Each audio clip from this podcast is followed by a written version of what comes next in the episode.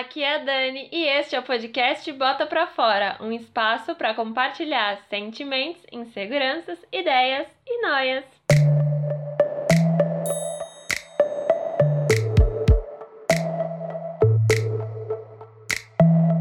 Sejam bem-vindas e bem-vindos a mais um episódio do podcast e hoje eu tô aqui para falar sobre calma. Você se considera uma pessoa com paciência, que sabe lidar bem com as coisas da vida, ou é mais daqueles que não aguenta esperar nem 30 minutos para receber uma resposta, que já começa a ficar agoniado, que quer tudo que se resolva rápido? De qual lado você tá? Do lado que tem calma ou do lado que tem pressa? Nesse episódio eu vou falar um pouco sobre isso. Vou fazer algumas reflexões, também vou trazer alguns questionamentos sobre esse sentimento tão difícil de se conquistar, que é a calma. E para começar, eu queria dizer que esse tema surgiu depois que eu comecei a perceber que eu sou uma pessoa que tem muita pressa, que quer que tudo se resolva logo, que apesar de parecer que eu sou calma, não sou tão calma assim. E eu refletindo sobre isso, eu percebi, isso tem um pouco a ver com a geração, né? A geração Z, que é a geração que eu sou, que nasceu na internet, que resolve tudo muito instantaneamente, tudo muito rápido, que pede comida por aplicativo, que manda mensagem assim instantânea, que, que vive muito nas redes sociais também, né? Vendo vídeos, fotos e tal, vendo a vida dos outros pela internet. Então eu acho que isso tudo me, me levou a desenvolver um pouco dessa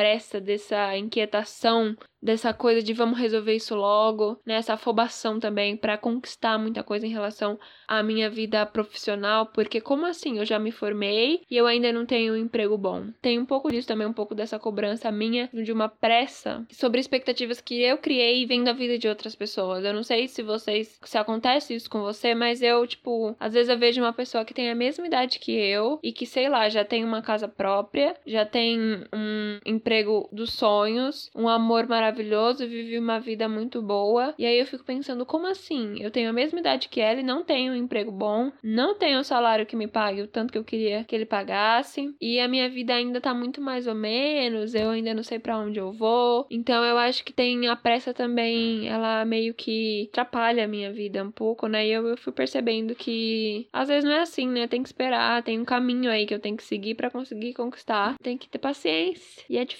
ter paciência, principalmente por conta do que eu falei, de eu viver numa era em que eu tô vendo a vida dos outros todo dia, toda hora pelo Instagram, e a pessoa tá lá mostrando os projetos que ela tem, as coisas que ela tá conquistando, e aí eu vejo que a minha vida não tá andando pra frente, tá parada, e aí vou criando umas noias na minha cabeça, vou querendo, sei lá, meio que me atropelar, né, também, tipo, fazer coisas que às vezes não fazem tanto sentido para mim, mas nossa, eu preciso fazer isso para conquistar aquilo, então bora, vamos. E aí cria essa, essa afobação, essa necessidade de fazer as coisas, e isso meio que eu percebi que foi me machucando, que foi me deixando meio mal. Esse excesso de vontade de fazer e de às vezes nem, nem saber como fazer, de só querer fazer, sabe? E eu acho que acontece um pouco de eu esperar da vida coisas que às vezes a vida não pode me dar. Tipo, que eu preciso de um tempo para conseguir alcançar essas coisas e isso me faz pensar. É, às vezes a pressa só nos afasta da onde a gente realmente quer chegar, né? Isso eu, eu percebi, parando para analisar depois de muito tempo, que se eu realmente quero conquistar, eu tenho que ter calma, entender que tudo é processo, que eu não posso me atropelar, que não adianta eu correr no ritmo que não é meu, não adianta eu querer me esperar em uma outra pessoa que tem uma história de vida diferente da minha, que tem que vive uma realidade muito diferente da minha, sabe? É, eu tenho que entender que o meu ritmo é meu, o ritmo dela é dela, que se eu quero conquistar e ter coisas parecidas com o que ela tem, eu tenho que, que entender qual que é a trajetória que eu vou levar para conseguir alcançar isso. E eu não sei se isso acontece com vocês, mas comigo às vezes acontece, assim, às vezes eu vejo as pessoas, né? nelas, vivendo coisas que eu queria viver, ocupando lugares que eu queria ocupar, tendo coisas que eu queria ter, e aí eu vou lá e me cobro para tentar caber naquele caminho. E eu acho que a rede social, principalmente o Instagram, ele é uma das coisas que mais contribui para isso, para essa pressão interna crescer em mim assim e,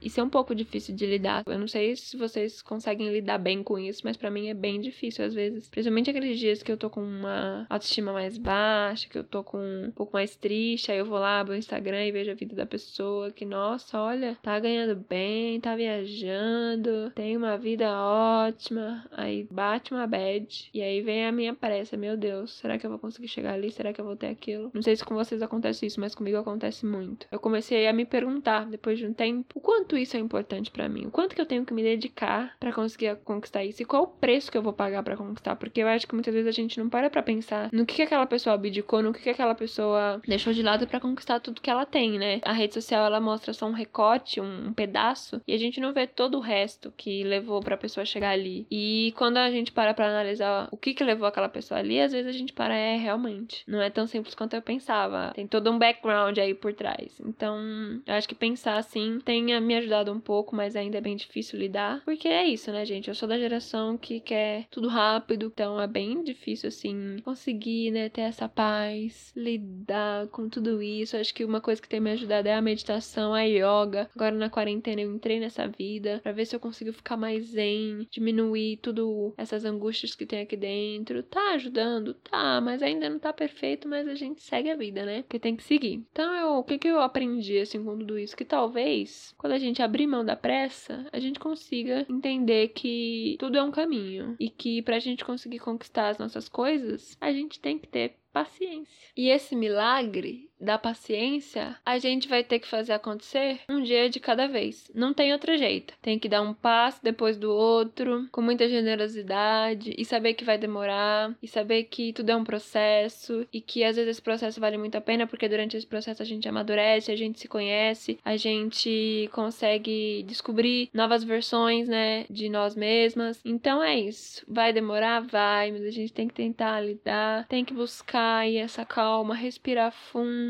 inspirar, expirar, e é isso tô no caminho, quis gravar esse podcast para falar para vocês, para compartilhar um pouco da minha, da minha vivência. E eu queria trazer uma curiosidade aqui que eu encontrei uma pesquisa que eu acho que explica muito, muito claramente o conceito que eu quis trazer nesse episódio de ir com calma, de, ter, de não ter tanta pressa. Teve uma pesquisa que foi feita com jovens ingleses com menos de 30 anos, ela foi publicada em 2018. E ela mostrou que muitos deles estão deixando uma série de coisas importantes para conseguir alcançar o sucesso no trabalho. 41% deles disseram que eles deixaram de ter um estilo de vida saudável, então eles abdicaram um pouco da saúde para conseguir ter sucesso no trabalho, e 50% cortou os hobbies e o tempo com a família para conseguir atingir as metas. Então eu acho que às vezes a gente não para muito para pensar nisso, né? De, do tanto de coisa que aquela pessoa abdicou para, sei lá, com 25 anos ser CEO de uma empresa, ser um empreendedor de sucesso, né? Tudo que ela deixou para trás para conquistar. Eu acho que